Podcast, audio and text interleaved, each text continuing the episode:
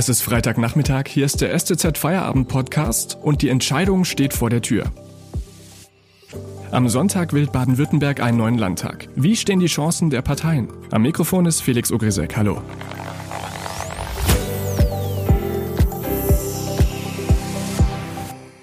Bis 18 Uhr haben wir am Sonntag Zeit, um unseren Stimmzettel in die Wahlurne zu werfen. Und im Laufe des Abends wird sich herausstellen, wer als Verlierer und wer als Gewinner aus der Wahl hervorgeht. Bis es soweit ist, besprechen wir jetzt nochmal die Chancen der Parteien und Kandidaten mit unserem STZ-Exklusivautoren Rainer Ruf. Hallo. Hallo, Herr Okrisek. Herr Ruf, Sie haben sich überlegt, was Winfried Kretschmann von den Grünen am Sonntagabend wohl tun wird. Und er wird wohl keine Scherben aufkehren müssen, oder? Nein, er wird wahrscheinlich äh, leise in sich hinein lächeln, würde ich mal sagen.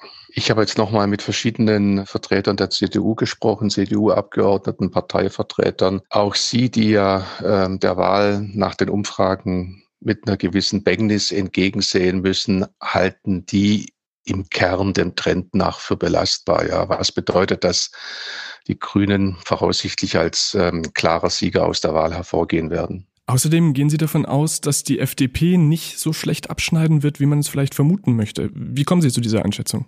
Die FDP hat in den Umfragen in den vergangenen Monaten und Wochen Punkt für Punkt gut gemacht, was wahrscheinlich darauf zurückzuführen ist, dass ähm, sich bei ihr doch äh, viele enttäuschte CDU-Anhänger wiederfinden und, ähm, und auch Leute, die ähm, auf in der Corona-Politik auf mehr Öffnungen drängen, also Handel, Gastronomie, Tourismus. Das ist ja die Karte, die die FDP gespielt hat, den Lockdown aufzuheben und deutlich äh, wieder mehr Freiheiten zuzulassen, was ja nicht schlecht ist, ja, dass es äh, im demokratischen Spektrum äh, eine Alternative zum Regierungskurs äh, angeboten wird.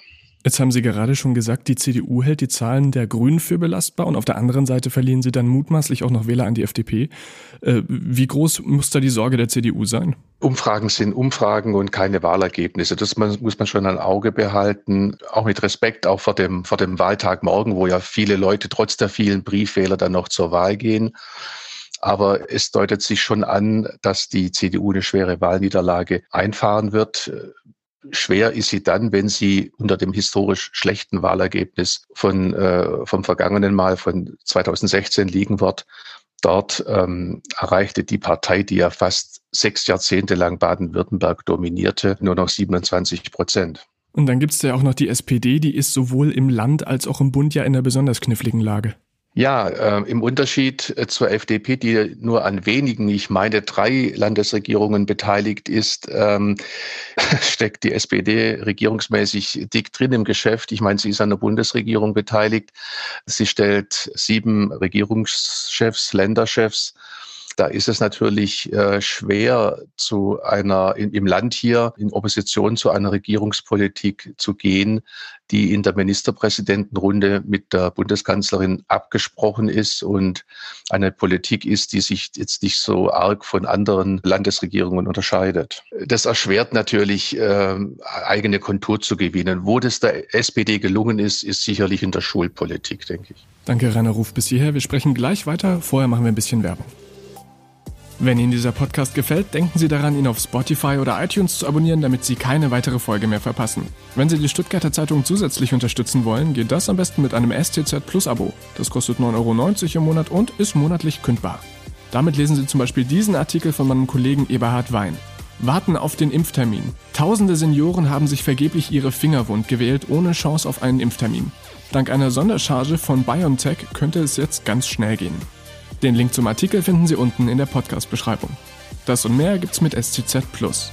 Unterstützen Sie Journalismus aus der Region für die Region. Dankeschön. Das ist die politische Analyse vor der Landtagswahl mit unserem SCZ-Exklusivautoren Rainer Ruf. Herr Ruf, wir haben uns gerade schon gefragt, ob die CDU Angst vor den Grünen oder der FDP haben muss. Wie sieht's denn mit der AfD aus? Die AfD ähm, steht gegenwärtig bei 11, 12 Prozent in den Umfragen. Das ist deutlich weniger als, äh, als die 15 Prozent vom vergangenen Male. Aber wir wissen ja, dass ähm, die AfD äh, in Umfragen oft schlechter daherkommt als dann tatsächlich äh, bei der Wahl, weil sich viele Leute äh, nicht dazu bekennen, sie zu wählen. Von daher muss man äh, auf der Seite mal abwarten. Und wäre das für die CDU ein Problem, wenn beide plötzlich in der Opposition wären? Oh ja, das wäre für die CDU ein Riesenproblem. Ich meine, die CDU hier in Baden-Württemberg ist das Opponieren ja gar nicht gewohnt. Sie waren seit 1953 ein einziges Mal in der Opposition 2011 bis 2016 und da hat die Partei eine denkbar schlechte Figur gemacht. Ähm, abgeschnitten von den ganzen Informationskanälen aus den Ministerien. Wenn jetzt Winfried Kretschmann als potenzieller Wahlsieger eine andere Koalition eingeht, er hat ja möglicherweise eine breitere Auswahl, äh, wäre das für die CDU schlimm, denn sie würde in die Opposition gehen, würde sich in der Opposition wiederfinden mit der AfD und möglicherweise dann mit der AfD, mit den Radikalen in einen Wettbewerb eintreten, wer am lautesten ähm, die Regierung kritisiert. Das würde für die CDU die Gefahr mit sich bringen, sich ein Stück weit zu radikalisieren. Es gibt ähm, Parteistrategen innerhalb der CDU, die dann tatsächlich befürchten, dass die Brandmauer zur AfD dann auch ähm, Risse bekäme. Sie haben eben schon gesagt, die Grünen hätten dieses Mal bei der Wahl der Koalitionspartner dann relativ viel Spiel. Was sind denn deren konkrete Optionen und auch vielleicht deren Pläne? Winfried Kretschmann und seine Grünen haben diesmal möglicherweise eine ganze Reihe von Koalitionsoptionen. Kretschmann kann das Bündnis mit der CDU weiterführen. Da spricht sogar manches dafür. Er hat jetzt im Wahlkampf immer wieder davon gesprochen, er brauche Stabilität in dieser Krise. Er wolle keine Experimente äh, eingehen. Da denkt man sofort an Konrad Adenauer. Das berühmte Wahlblock hat keine Experimente.